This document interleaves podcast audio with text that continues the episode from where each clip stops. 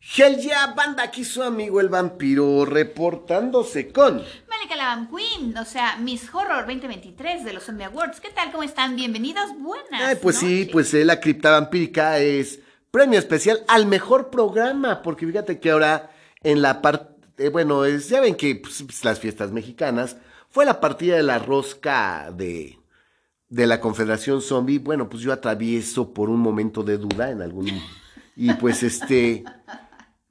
Sí, dije, bueno, especial, ¿por qué? Porque los premios especiales fueron por trayectoria. Y ahí me dijo Joan Miranda, el CEO de Zombie Awards y de la Confederación Zombie, me dijo que no, que fue por mejor programa, que no existía esa categoría y como no existía, nos dieron ese premio especial como mejor programa. Muy bien. Entonces, yo también tengo mucho que presumir de Zombie Awards. Y este podcast también estuvo nominado Claro. con mejor podcast de terror. ¿Y cómo no lo va a estar si tenemos las mejores historias de terror? Y bueno, pues en este caso, la verdad, extrañísimas, Sí, rarísimas. difíciles verdad. de encontrar, difíciles de rastrear. Sí, obvio, por pero, somos la cripta vampírica. pues es lo bueno de que hubieras tenido tía periodista, hombre, que tenía en bibliotequita chingona. Y pues el día de hoy tengo una historia de que la verdad tenemos mucho, mucho de qué platicar. Exacto, está buena, está buena. Quédense hasta el final. Esta historia es la historia de El fantasma del convento de la Concepción. Ok. De hecho, el nombre, re- el nombre completo es El convento de la pura... De la purísima y limpia concepción. ¿Cómo? Purísima y limpia concepción.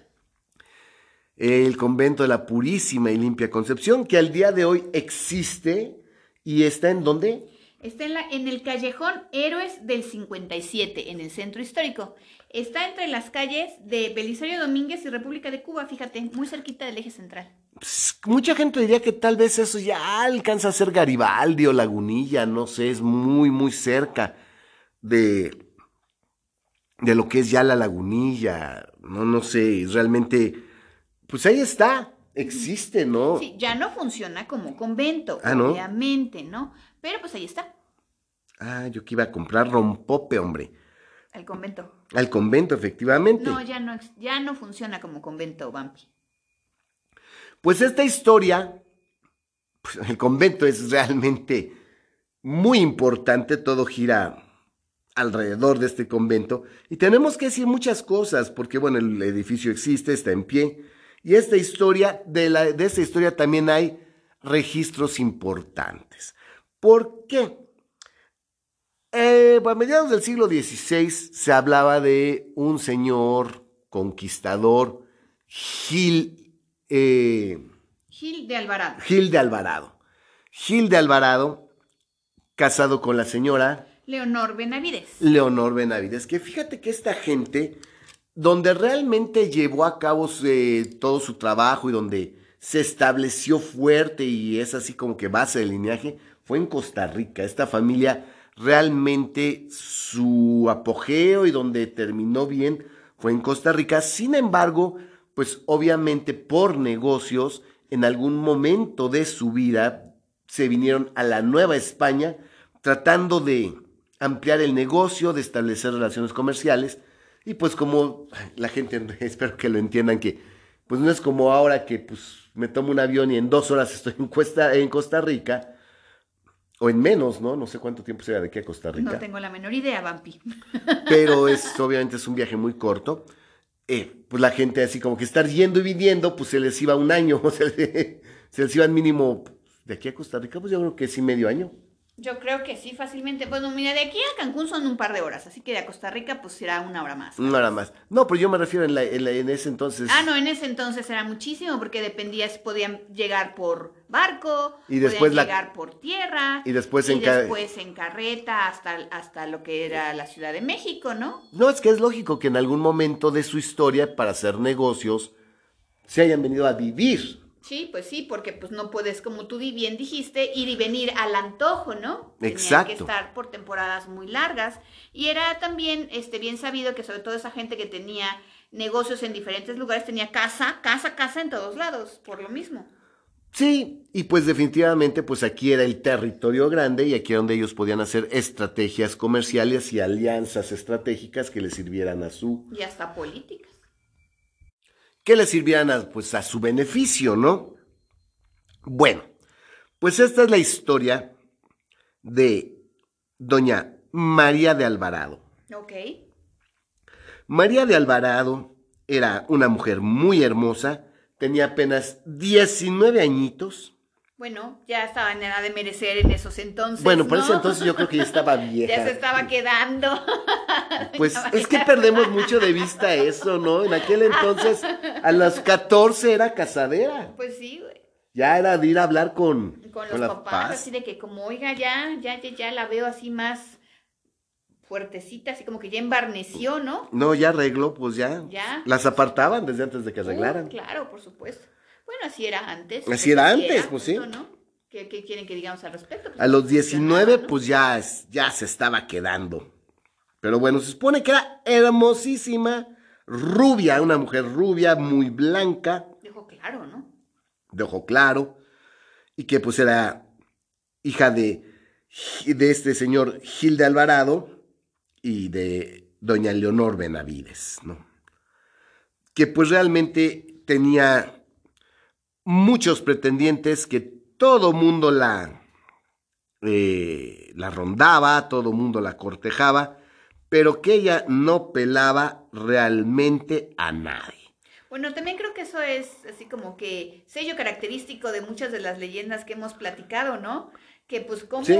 cómo las ah, tenían pretendientes y pretendientes y pretendientes y las viejas, no, yo no, yo, yo no lo pelo, yo no, yo, esa", ¿no?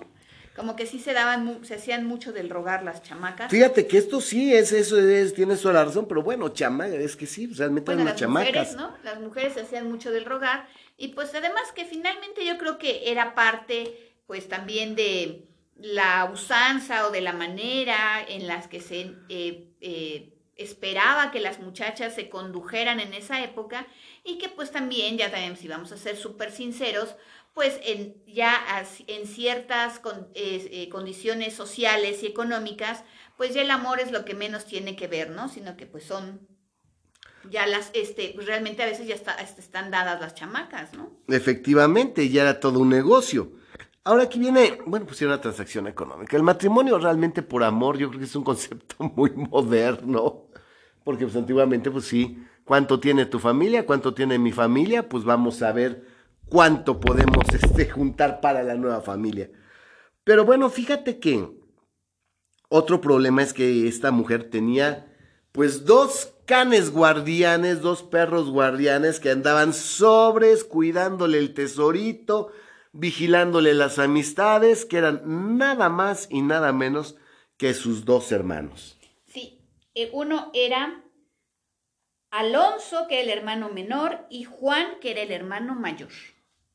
Alonso y Juan siempre andaban sanqueándola, siempre andaban vigilándola. Alonso y Juan, fíjate que curiosamente el nombre de- del padre en toda la leyenda nada más está como referencia de que De quienes eran hijos. de quiénes ¿no? eran hijos, pero el señor así como que en todo esto no va a tener mucho que ver.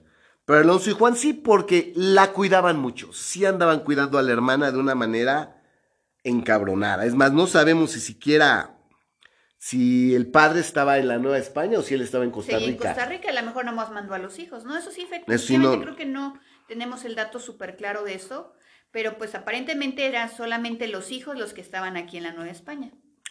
Ahora bien, esta historia, pues es una historia que como dices va muy normal, la chamaca buenísima, porque como había viejas excelsas, pinches culos divinos en la Nueva España, güey, o sea, vamos a viajar en el tiempo porque pues las viejas ahí estaban todas. Pero la que, la que menos, como dicen, la más chimuela mascaba. Unos rieles. cabarrieles, güey, no mames. Bueno, pues aquí esta historia pues va muy normal hasta que, bueno, un día iba caminando nuestra piadosísima María, doña María de Alvarado, como de costumbre, saliendo del servicio religioso, También eso era lo, lo- lo- lo- lo común, ¿no? y pues la aborda un galán, ¿no? la aborda un galán que pues empieza a echarle los canes y hermosa dama, este hombre es que usted es el sol y el perfume de nuestra querida España. Hombre, ¿por qué no me contesta que soy sorda? Yo aquí es usted sorda al amor, es usted sorda a los halagos.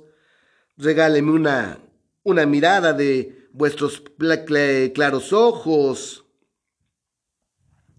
Por favor, bella dama, no me ignore. Y ahí estaba el güey este, ruéguele, ruéguele, ruéguele, ruéguele, ruéguele, ruéguele, hasta que otro güey que iba con este cabrón le dice, no, amigo, pues no, no, no la hagas de pedo, o sea, entiende que a esta vieja nada más le gustan los mestizos. Ah, cabrón. En eso sale un tercero, otro güey, que pues resulta que es precisamente el hermano el hermano de Doña María, que es este, el hermano menor, que es Juan. Alonso. Alonso, perdón. Sale Alonso. Y digo, la verdad, este, este Alonso lo paraliza. A ver, cabrón, ¿qué, qué, qué, qué, qué, cómo le dices a mi hermana, hijo de la chingada? A ver, pendejo. Bueno, obviamente no le dijo eso, pero le, se, dijo. Se lo dijo así muy chido. Como gilipollas. Ajá, exacto. ¿Qué hombre? Se lo dijo, este, ¿por qué os osáis este, molestar a mi hermana? Y luego eso del mestizo. Si como manejáis la lengua, podéis hacerlo con la espada, defendeos, ¿ok? No. Ajá, eso les dijo. Pero para que ustedes entiendan, les dijo, óyeme tú, ¿qué traza con mi hermana? Pendejo. no le hables. no le hables, hijo de la chingada, ¿no? Exacto, hágase para allá. Hágase para allá. Ah, pues qué trance. Y el otro güey de que, pues que te sientes mucha verga, cabrón. Pues va que va. Pues sacan la espada, y pues sí empezaron a cruzar, a cruzar las espadas, pero rapidito Alonso mató al, al primer güey, al que estaba ahí. Al galán. Al galán que estaba insistiendo en el espacio, a la, hermana lo atravesó. Y todavía se supone que le dijo que lo mataba por el honor de su hermana, ¿no? Eh, esta María todavía le suplicaba, se supone que le suplicaba a este güey que no, que por favor, que se detuviera, que, que, que, que no, que no, que no los hiriera. Y sabes qué, María, llégale, vete para la casa, tú no tienes por qué ver esto. Exacto. Te estoy defendiendo. Hasta y las entonces gracias deberías le, le, dice al otro cabrón, que era el cuate de este, ¿sabes qué? Es tu turno, güey. Y empezaron a, a cruzar las espadas, pero este güey que se supone que este Alonso era un espadachín consumado, que era verdaderamente un maestro de esgrima encabronado que con un movimiento muy particular logró desarmarlo, salió, salió volando la espada, lo pone de rodillas, le pone la espada en el pecho y el otro güey pues empieza a pedir piedad, ¿no? Que por favor no le quitara la vida. Y le dice, ok, pues creo que no te he matado porque efectivamente me interesa saber algo. Necesito que me confieses algo, ¿no? ¿Qué quieres que te confiese? Dice, Tú le dijiste a tu compañero que pues no te caía de extraño que mi hermana no le hiciera jalón, que porque a ella le gustaban los mestizos. Entonces, que a ver, cabrón. Acláreme ese punto, por favor. Y el otro dice, pues no, yo la verdad, pues nomás estoy aquí de hocicón, o sea, yo realmente pues no me consta nada, pero son los chismes, es lo que se, lo que dicen las malas lenguas. Pues a ver, güey, ¿qué dicen las malas lenguas o ahorita sí te atravieso? No, hermano, pues aquí se dice que pues tu hermana, María, pues tiene relaciones amorosas con un mestizo de los más jodidos, de la clase más baja, ¿no? Y el otro güey, ¿cómo que? Eso se, mira, a mí no me consta, te lo digo que a mí no me consta, simplemente... Es lo que dice la gente. Pues obviamente con la pinche espada en el pecho y de rodillas, imagínate, ¿no? Ok, cabrón, te voy a dejar vivo, pero dame su nombre pues mira, su nombre no sé, pero lo que dicen, según se apellida Arrutia. Órale, el Arrutia. El Arrutia. Ese era el mero ganón, con todo y lo mestizo. Se supone que le dijo, bueno, órale, pues como me dijiste lo que necesitaba, te voy a dejar vivir. Pero hay de ti donde vayas a armar pedos o porque te vamos a atorar. Porque no estoy solo, también está mi hermano Juan. No, y el Juan ha haber sido más... Más culero. Bueno, yo creo, ¿no? Bueno, pues resulta que entonces Alonso va corriendo a buscar a Juan y le dice, hermano... Tenemos un problema. Houston, tenemos un problema. ¿Qué crees, cabrón? Que María, ves que pues este, así de seriecita y de piadosa, pues cuentan las malas lenguas que tiene ahí unos amoríos con un pinche mestizo y que es pinche güey jodido. ¿Cómo crees? Eso no ser posible. Nuestro padre caería muerto en este momento si se hubiera enterado de esto. Entonces, pues dicen, pues ¿cómo qué hacemos? Pues mira, ella déjala en paz, ella que ni se entere. Pues no, la hermana tiene, ok, sí, ok, creo que, bueno, no sé, yo no tengo hermanos, así que estas dinámicas entre hermanos pues me, me, resultan un poco, este, pues como que no son muy familiares para mí, pero hasta donde yo sé, pues sí, obviamente ellos al ser varones, pues tenían que cuidar ¿A quién? a la hermana. La que traigo de campana, pero bueno. Entonces, Por menos que eso te hubieran atravesado. yo les hubiera atravesado, pero a la hermana. A la hermana. Bueno, ahí te voy. La cosa es que, pues, dicen, ¿qué hacemos? Pues, a la, mira, a la vieja ni la toques, a la hermana, déjala vivir. Primero hay que ver si es verdad el chisme, porque Pues igual y este güey, pues, es- nomás estaba de hocico, ¿no? Exacto, y con tal de que no lo atravesaras, pues te contó, te echó ahí un león. Exacto. Pues la cosa es que estos dos hermanos, bien vivos, se fueron con sus capas a esconder en la noche, a rondar ahí la, la fachada de la casa, es- de lejitos, viendo ahí escondidos. Y no se tardaron, fíjate que fue rápido, que una noche, pues vieron que llegaba un güey, un mestizo, pues con ropa muy humilde, que se veía que estaba verdaderamente jodido, pero que se supone, cuenta la leyenda, que estaba guapísimo el cabrón. O sea, ese mestizaje salió muy, muy bien. Sí, sí, sí, que no, que tú lo veías y que sí estaba jodido, que Pues sí, efectivamente. pero está guapito. Pero que no, que sí, la verdad era un güey muy guapo, que sí era bastante galán, que estaba Entonces muy se le guapo. decía, seré mestizo, pero guapo. Guapo. Pues ahí te voy, que no, pues entonces ahí están este par de güeyes escondidos y ven que llega, que le toca en clave por una ventana, que la hermana sale, que se asoma. Imagínate qué incómodo, la verdad, yo no entiendo las familias. Bueno, yo la verdad son cosas Ay, que no me mío. explico.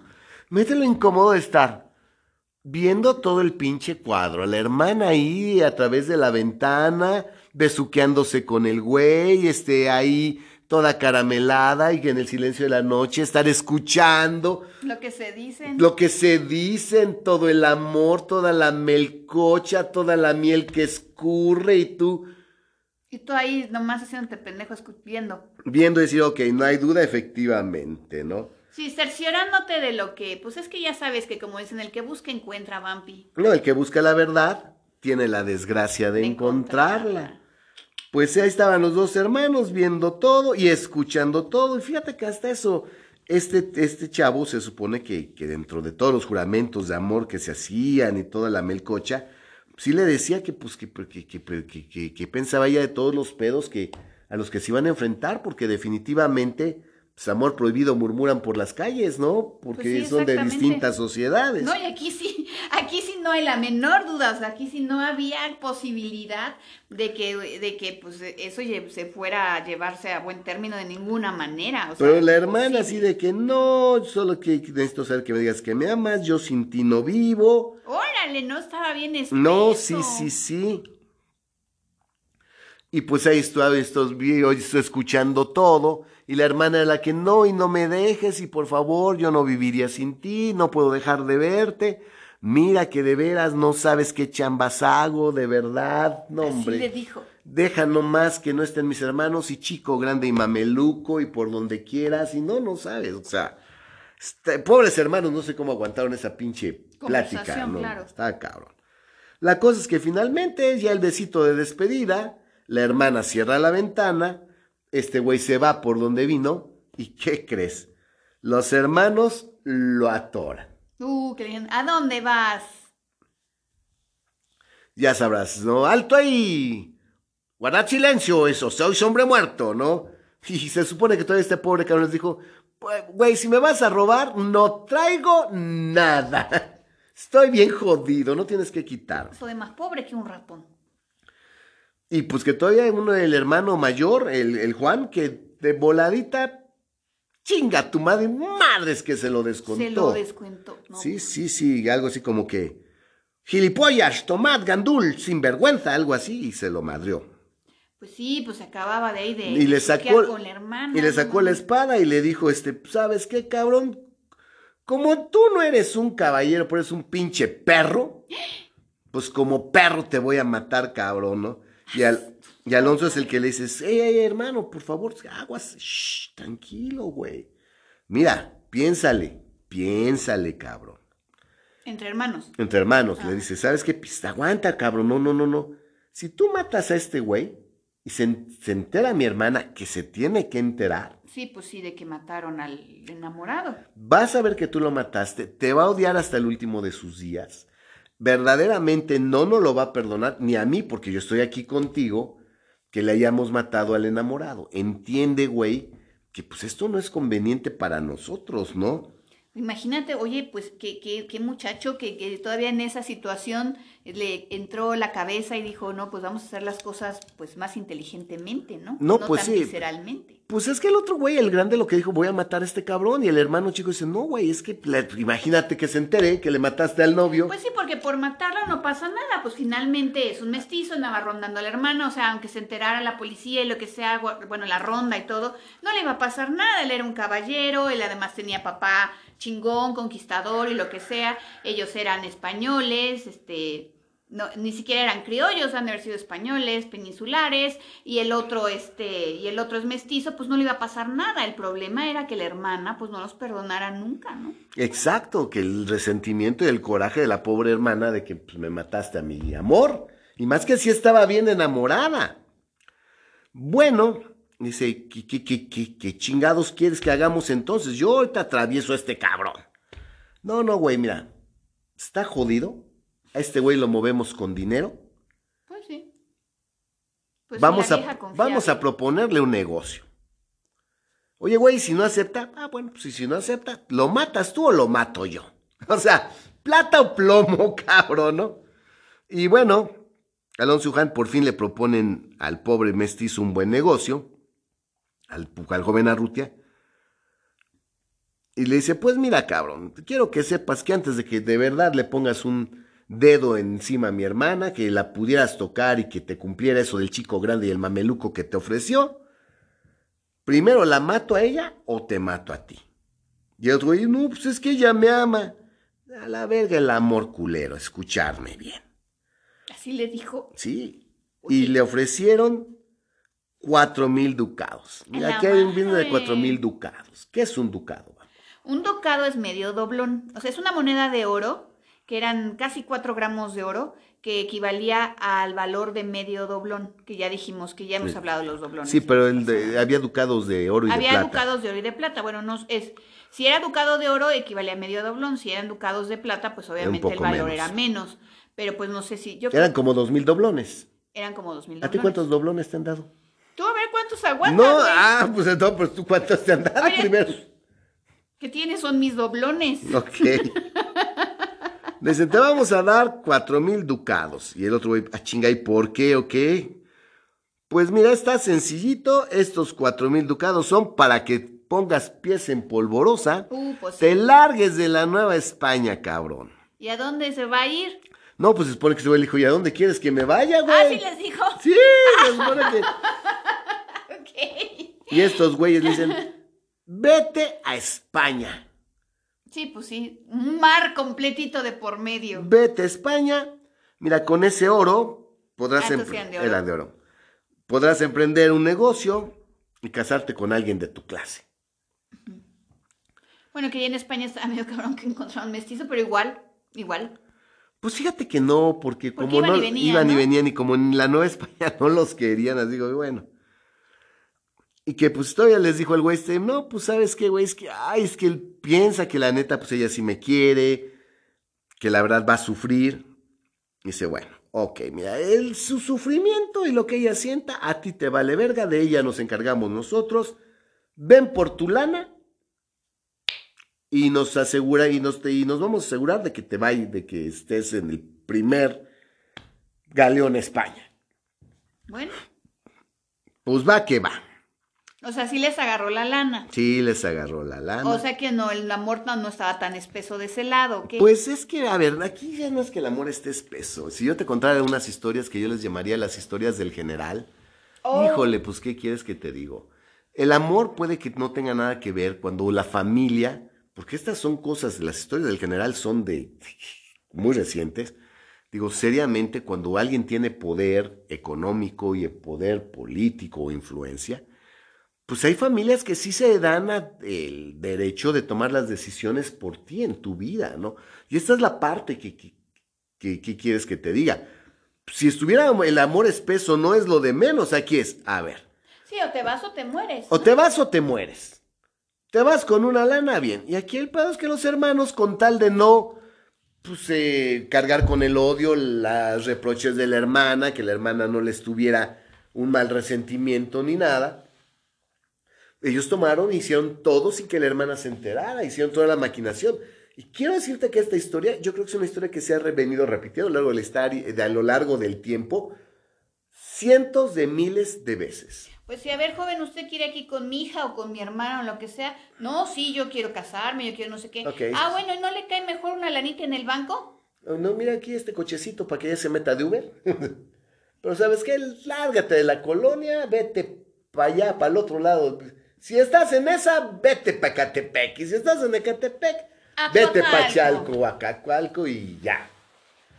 No quiero que te acerques a mi familia. O sea, yo creo que esto es algo muy común y aquí lo triste es que pobre mujer, los hermanos están decidiendo su vida.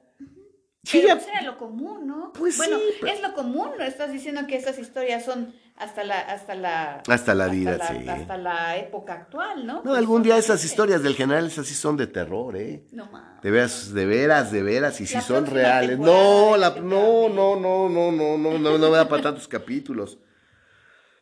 Tanto que fue el pobre güey por su lana y todavía lo obligaron. Dije, bueno, aquí está la lana, pero me dejas escrita una carta para que vea él que es de tu y vea ella que es de tu puño y letra y que pues, pierda esperanza.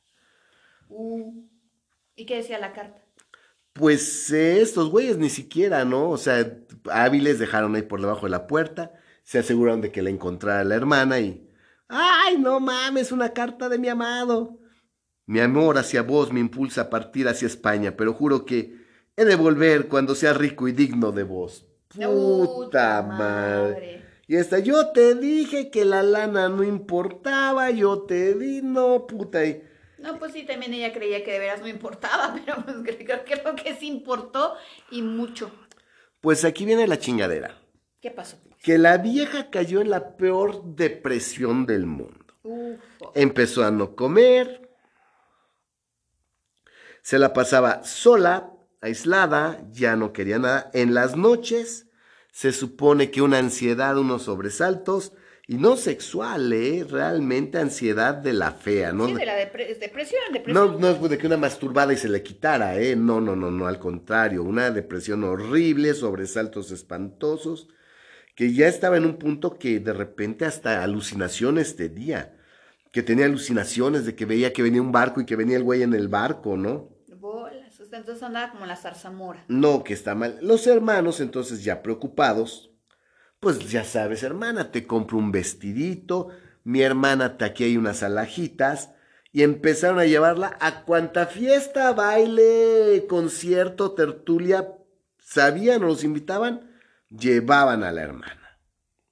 Pues sí, para distraerla, ¿no? Exacto, ¿no? Y ves ropita nueva, lajitas nuevas, este, nuevas amistades y así como que, pues bueno, mínimo estos güeyes son de varo. Traigo hermana, lléguele el que quiera, por favor aborde. Y que pues sí, realmente fueron más de 12, más de una docena de güeyes de buen linaje que pues iban, platicaban con ella, pedían su mano Pero esta nomás que...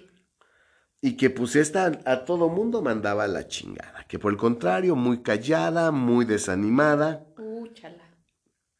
Y que pues la verdad ya los, los hermanos ante estas circunstancias se empezaron a preocupar porque fue de que vamos a la fiesta, no, no quiero. Oye, que la tertulia, no, me, no, no, no, no, no, no tengo ganas. Mira que este vestidito ya no caben en el closet, a la- en el ropero, a la chingada, ya no quiero ropa. Oye, hermana, que no. No, pues sí, sí, ese mal de amores está muy culero, ¿eh? Entonces, este,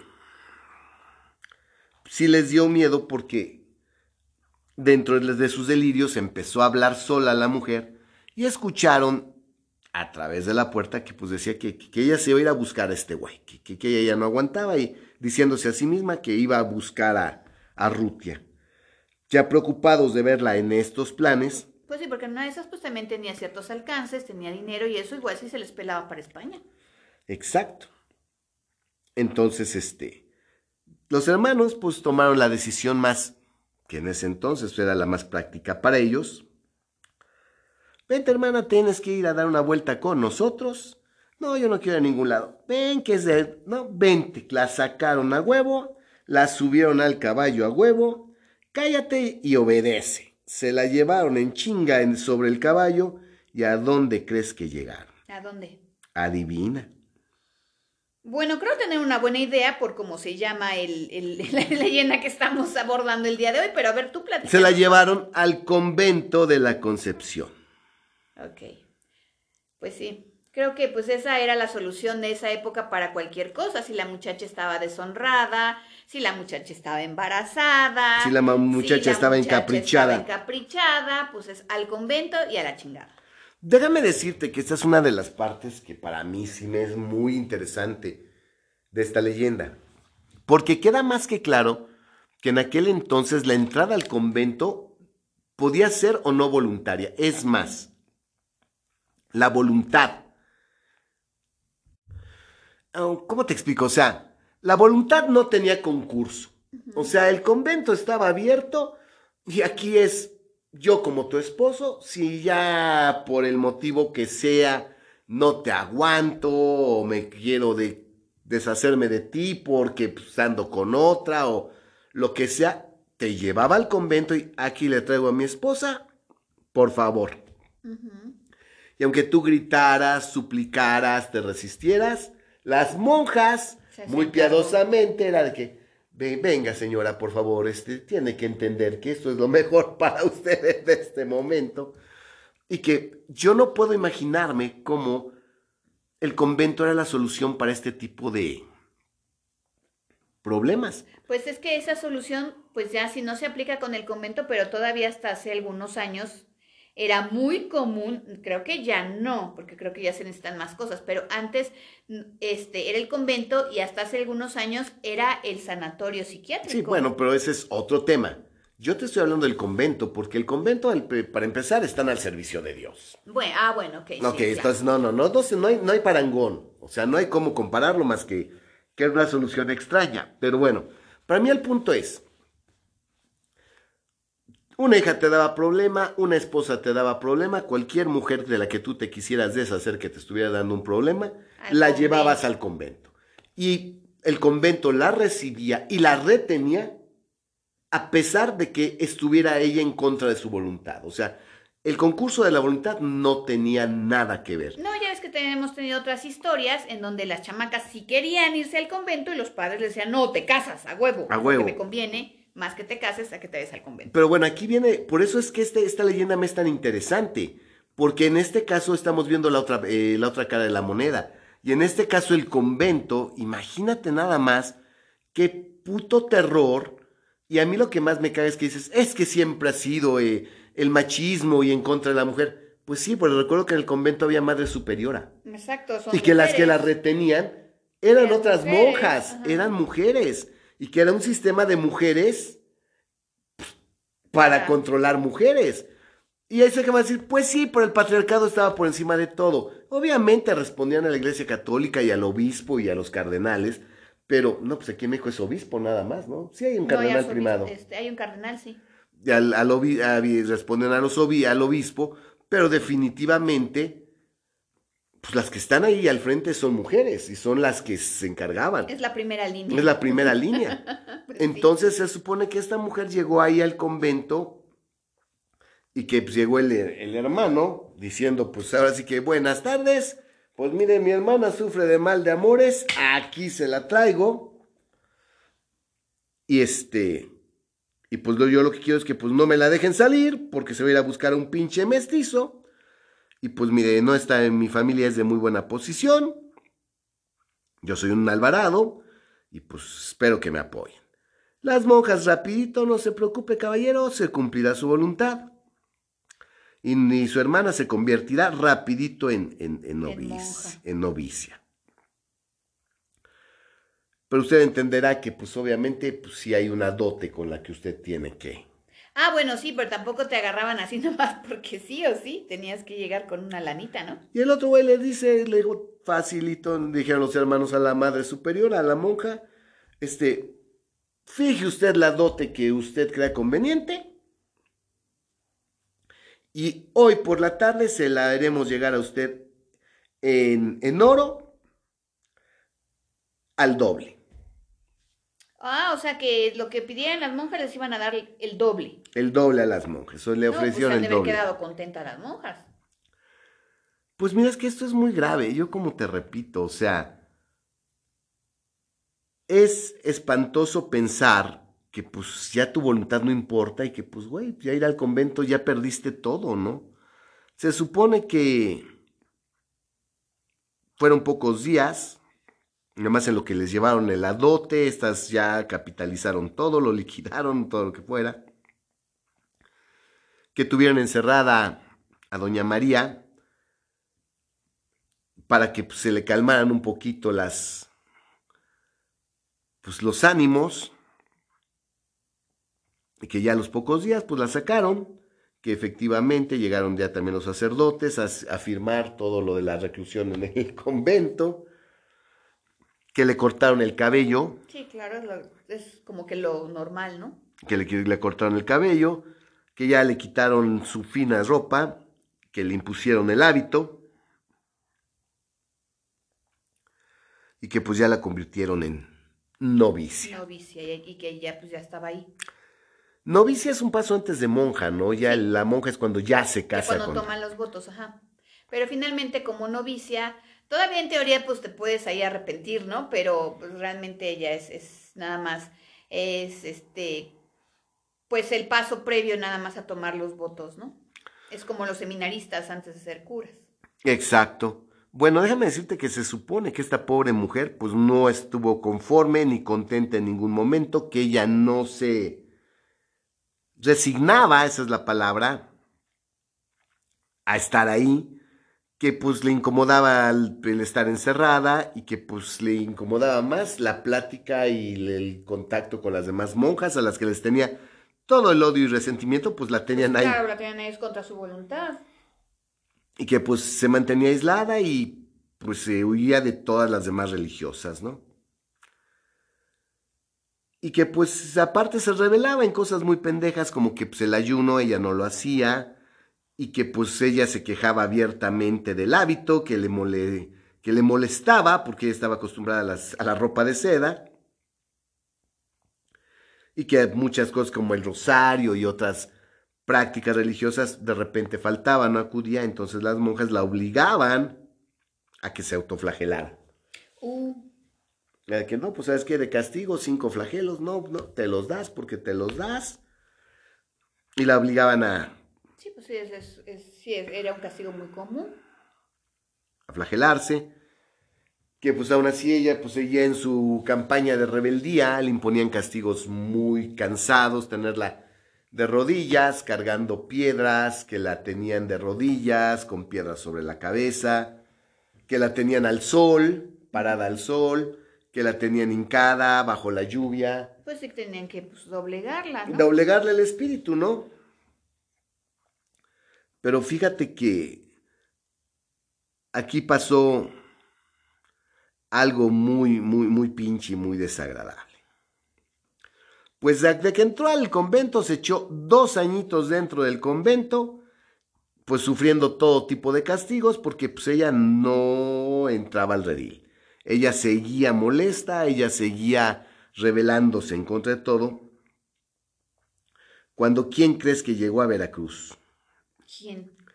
Pues, ¿te acuerdas que al joven Arrutia le dijeron que se fuera a España y quisiera dinero? Sí. Pues. ¿Regresó? Con dinero. Ah, qué pinche necio. Pero pues la idea era que no regresara, ¿no? O sea, como que le dijeron, tú vete por allá y la idea era que... Pues no, pero pues le dijeron, haz dinero y el güey hizo dinero. Y ya con dinero, pues le cambió todo. Puta, pero sigue siendo mestizo, güey. Pues sí, Eso pero... no le iba a cambiar el dinero. Pero llegó con dinero. O sea, dijo, bueno, pues a ver si con la lana, caballero. Con sí, dinero. poderoso caballero, claro. Bueno, se supone que Arrutia llegó a Veracruz y que lo que primero que hizo fue escribirle a un brother que tenía aquí en la Ciudad de México. Oye, güey, dime qué onda con María de Alvarado, por favor, ¿qué sabes? ¿Qué onda con los hermanos? Pues, Sí, pues a tantear el terreno, pues tampoco se iba a aventar de cabeza. Y que pues le contesta el amigo, güey, se metió de monja, porque antiguamente, porque finalmente no es, la metieron al convento, No, es, se metió de monja. Y ya dos años después, igual no sé si igual ya estaba ordenada, tal vez, ¿no? pues ¿qué crees que pasó con Arrutia? Que al recibir la respuesta de que, pues güey, ya se metió al convento y ya era monja, para ese entonces ya no era novicia, ya era monja, ya, ya, ya, ya, ya, ya había sido monja, ya la habían ordenado. Pues dijo este Arrutia, no, pues si ya es monja, ya se casó con Dios. Pues ya, ya no tengo esperanza de ya nada. no ahora tengo sí. nada que hacer. Bueno. De la misma manera, los, obviamente, el, al llegar a Rutia Veracruz, al escribirle el amigo, el amigo al investigar, el amigo al preguntar, se corre el chisme. Y a la monja también, a doña María, le llega hasta el convento El chisme. el chisme de que Arrutia está en Veracruz. Uh, sí, pues sí, y ahí se va a quedar, ya no se va a regresar, ya no va a venir, porque pues ya obviamente ya, ya dijo, ya no hay esperanza de nada, ¿no? Pues se supone que aquí esta mujer entró en un estado, la verdad, la verdad, espantoso. Que verdaderamente entró así en una onda muy fuerte de que empezó realmente a perderla, que empezó a rezar eh, fuerte a, lo de- a- a cada santo, a todas las imágenes, que de hecho brincaba de imagen en imagen rezando para pedir por favor por su libertad, por poder ver a Rutia, por encontrarse con Arrutia, que si entró en una especie ahí, como que, que es que no sé qué sea, Pues ahí sí ya es una locura, ¿no? pues en un frenesí, Una desesperación. una desesperación ahí muy fuerte. Tanto que este.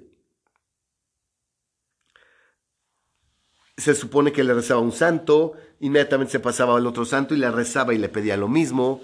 Pues se pasaba ante el Cristo, se pasaba ante una virgen y que a todos les rezaba todo el día y les pedía lo mismo. Desesperada, se supone que hasta intentó brincársela, escalar la barda y brincársela. La descubrieron, la agarraron y que pues ella al día siguiente seguía rezando todo el día en cada de santo en santo rezando. O sea, imagínate qué duro caer en, en ese frenesí, ¿no? Pues entonces aquí al contrario le echaban más el ojo, la tenían más vigilada después de que se quiso brincar. Y esta dice, es que este güey se me va a ir. Si lo tengo que agarrar, lo tengo que agarrar ahorita que todavía está en Veracruz. A España no voy a poder llegar.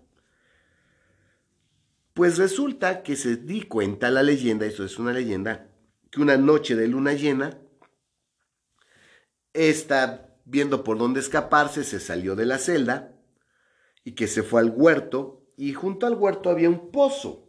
En ese pozo ella era muy conocido eh, para ella porque ahí es, donde la hincaban, donde la ponían a cargar las piedras, cerca del pozo. Entonces ese lugar, pues de alguna manera había recogido mucho dolor y mucha desesperación por parte de ella.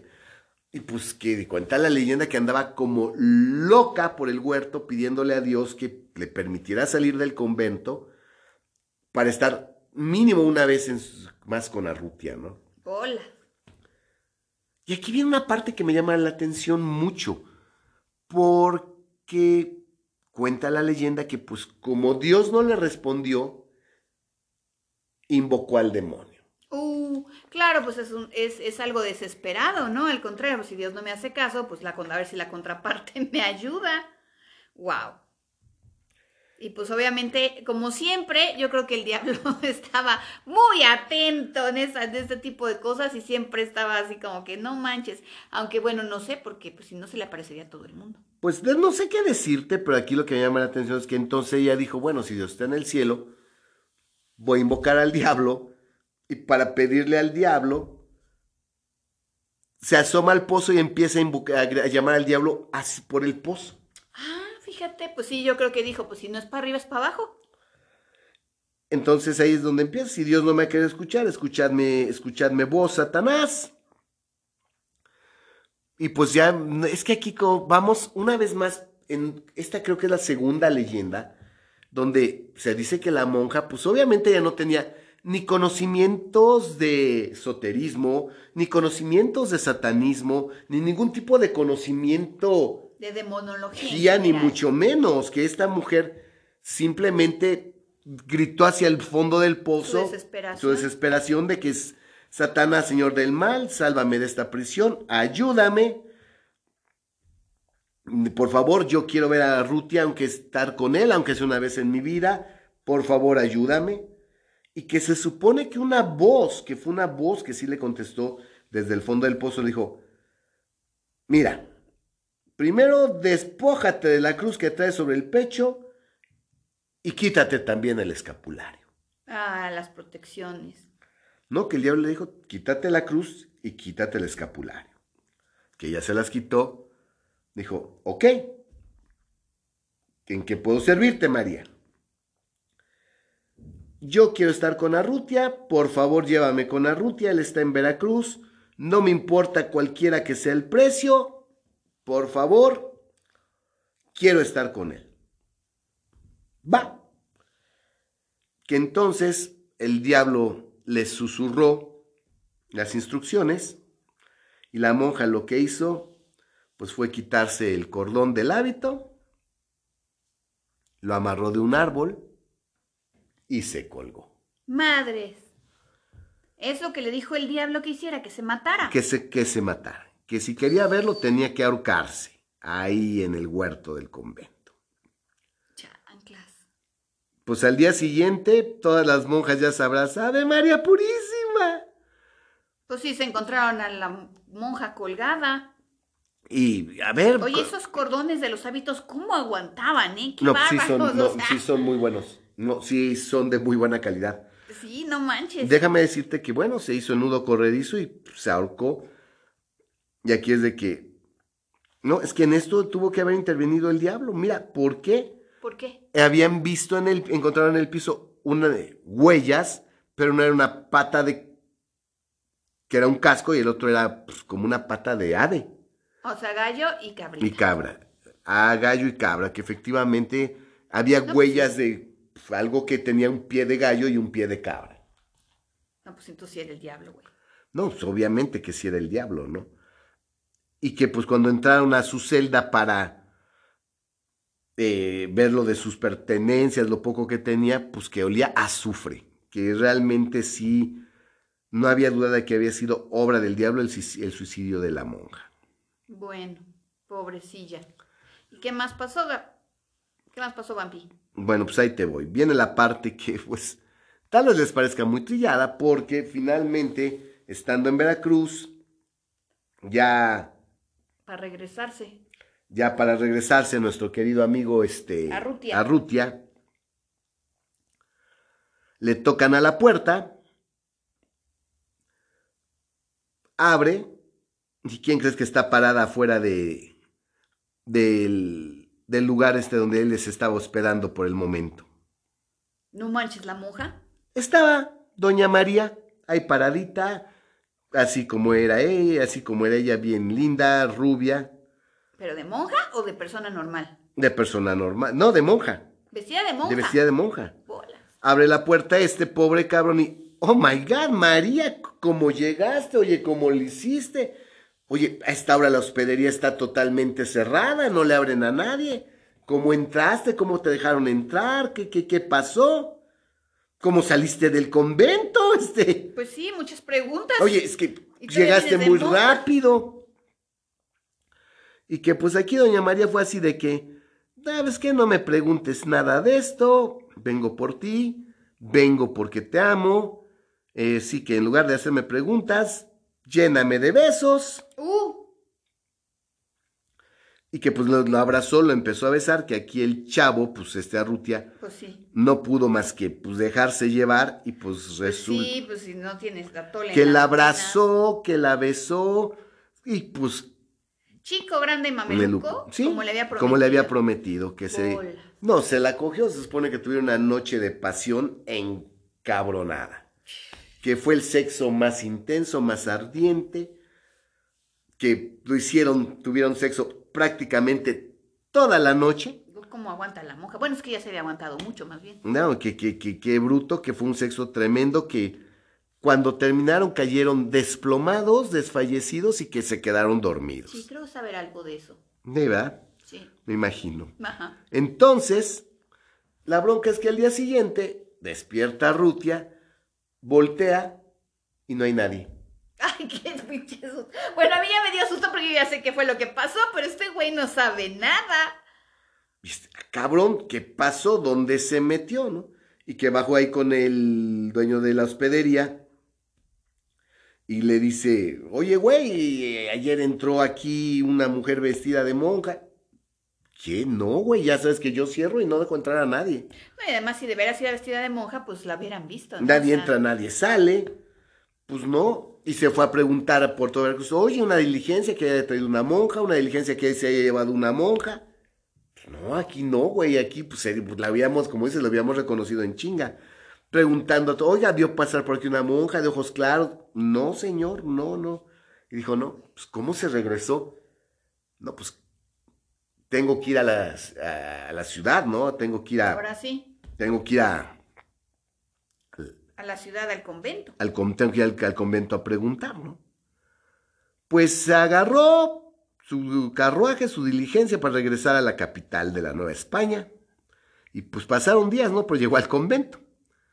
Pidió hablar con la madre superiora, pues ya sabrás, el típico pues no está disponible, no la puede atender joven, es que traigo una lanita. Ah, pues si es por eso, entonces este, Pásele usted. pásele usted.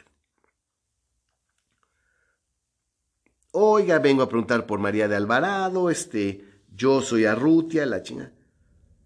Y la madre superiora, Uy, se debe haber puesto bien contenta. no, fue así de que, eh, señor, María fue enterrada dentro de este mismo convento, murió hace un par de noches. Bueno, un par no, varias noches. y Fue, fue hace una, murió, murió hace poco. Se ahorcó en el jardín, impulsada por una pasión de un, por un pinche mestizo de mierda, ¿Qué creo que es usted? que pues por lo que me parece es usted. Óigame, no, yo hace días tuve la, me fue a buscarme a Veracruz, entró a mi hostería, pasé la noche con ella. ¿Cuándo fue, señor? Ella se mató una noche antes.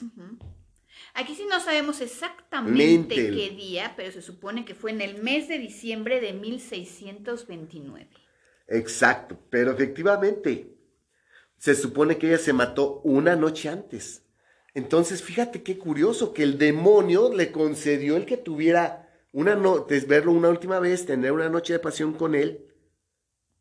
Y pues la única forma de que saliera del ¿Del convento era muerta? era muerta y ya una vez muerta le permitió tener esa noche de sexo y ya la condenó. Y este güey así como que, no, no, no. No, güey. manches, me cogí a la muerta. Bueno, como que me cogió un fantasma, ¿no? pues, no, pobre cabrón, o sea, digo, la verdad, ahorita pues estamos aquí mamando, pero imagínate si te dicen eso, la verdad sí está. Oiga, no, y se sentó, no, a ver, yo estuvo conmigo tal día, tal hora y pasamos la noche. Señor, pues una noche antes, justamente tal día y a tal hora, la encontramos ahorcada. Y pues lo más gacho es que, pues lo más seguro es que invocó al demonio, porque encontramos rastros del demonio, tanto donde se ahorcó como en su celda. Y en eso estaba la monja explicándole cuando el pobre güey se murió del pinche infarto. Le dio Uta.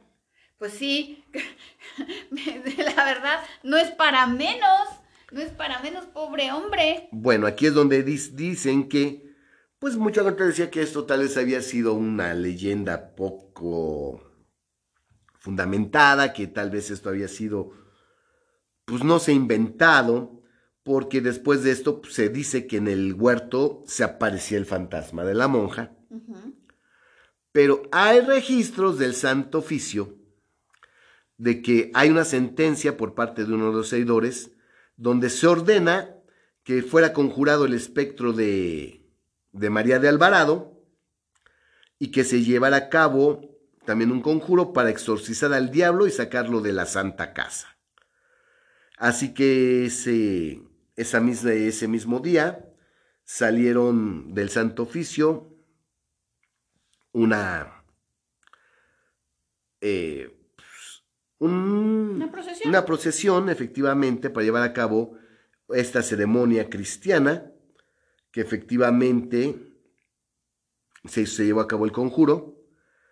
Se dice en las crónicas que sí se vio el fantasma de la monja, que se alejó y que pues este el espíritu del demonio también salió huyendo. Sí, porque la monja se aparecía únicamente las noches de luna llena. Efectivamente. Eh, se supone que ese año, eh, como por obra del demonio, la Nueva España sufrió las peores lluvias, las peores inundaciones, y que en una de esas inundaciones salió el cadáver de la monja. O sea, Sí, claro, porque se inundó el huerto. El huerto y entonces salió el salieron cadáver. los que estaban enterrados ahí y pues obviamente salieron fuera de los límites del convento, ¿no? Efectivamente, que entonces se llevaron a la monja a enterrar a otro lado y que de ahí se empezó a aparecer, pero ya no nada más en el convento, sino en todas las calles circundantes, cada noche de luna llena. De hecho, lo que varía la leyenda es que dicen que se aparecía con, fíjate qué, qué curioso con la- el anterior, con un dedo y tenía una llama en un dedo como si fuera una vela. Ok. Entonces aquí no sabemos si era un dedo, si realmente traía una vela, como el otro, como el Sí, otro, fan- otro espectro que espectro que traía ajá. el de Alzucer, que traía un cirio, y que rondaba todas las calles de los alrededores, como cuatro o cinco cuadras al, al- alrededor. Y lo más cabrón es que se supone que hasta el día de hoy, y eso sí, por estos rumbos, se sigue apareciendo el fantasma de la monja. Solamente las noches de luna llena. Efectivamente, en noches de luna llena, estando cerca de ahí de República de Cuba, de Belisario Domínguez, ahí por este del callejón. 57, ya, ya para pegarle al, al, al eje central, tengan mucho cuidado si andan por ahí entreando noche de luna llena, porque no va a ser el alcohol, tal vez sea Él el, es el fantasma fantasma. de María de Alvarado. Y se supone que sí, que al día de hoy todavía hay quien dice, es que vi una monja, es que vi una monja. Ya no hablan del dedo, ni de la vela, ni nada, pero que sí ven una monja. Por ahí, por esas calles. por esas calles y que sí, que de hecho hay muchas investigaciones de YouTube y algunas investigaciones paranormales donde han buscado a la monja y que en teoría la han visto, que todo lo que es de YouTube investigaciones paranormales es confeccionado, claro. son engañapendejos. Pero sí, al día de hoy se sigue apareciendo. Bueno, pues que cuando se sientan aventureros y anden por ahí por el centro en luna llena, pues caminen por ahí y nos platican si Y se a que la monja. si no se va a saltar un pinche Brian, que hay pinche Mara que los va a saltar, cabrones. Ahí me platican, no se les apareció la monja, pero se les apareció el mero, mero bueno y les va a meter una chinga por andar de curiosos. Bueno, pues esta fue una leyenda más del México virreinal. Esta es una leyenda más de espantos y aparecidos del virreinato, de la Nueva España y de tiempos de la colonia. Espero que se haya sido de su agrado, la verdad está muy interesante. Está muy buena. Está, está buena. Y pues sí, ya sí, vayan, vayan y ahí me platican. Si El terror realmente no Vayan. está, yo, yo creo que el terror no está ni siquiera en el fantasma. El terror está en lo que le ocurría a las mujeres, en lo que ocurría en los conventos. Y pues digo, el otro pobre cabrón, imagínate, no, pues que ya estaba muerta cuando te la cogiste. Puta madre, pues yo, también me hubiera caído muerto. Pues sí, del puro susto. Imagínate, Pobre pues si haces cuentas de cuánto hubiera tardado en llegar, en regresarse la puta. No, pues sí, me cogí un fantasma. Güey, qué puto fantasma. Esta leyenda se debería llamar, en lugar del fantasma del convento, se debería llamar, querida, me cogí un fantasma. Exactamente. Y lo que callamos en los conventos. Nos vemos hasta la próxima, Hell yeah. Hasta la próxima.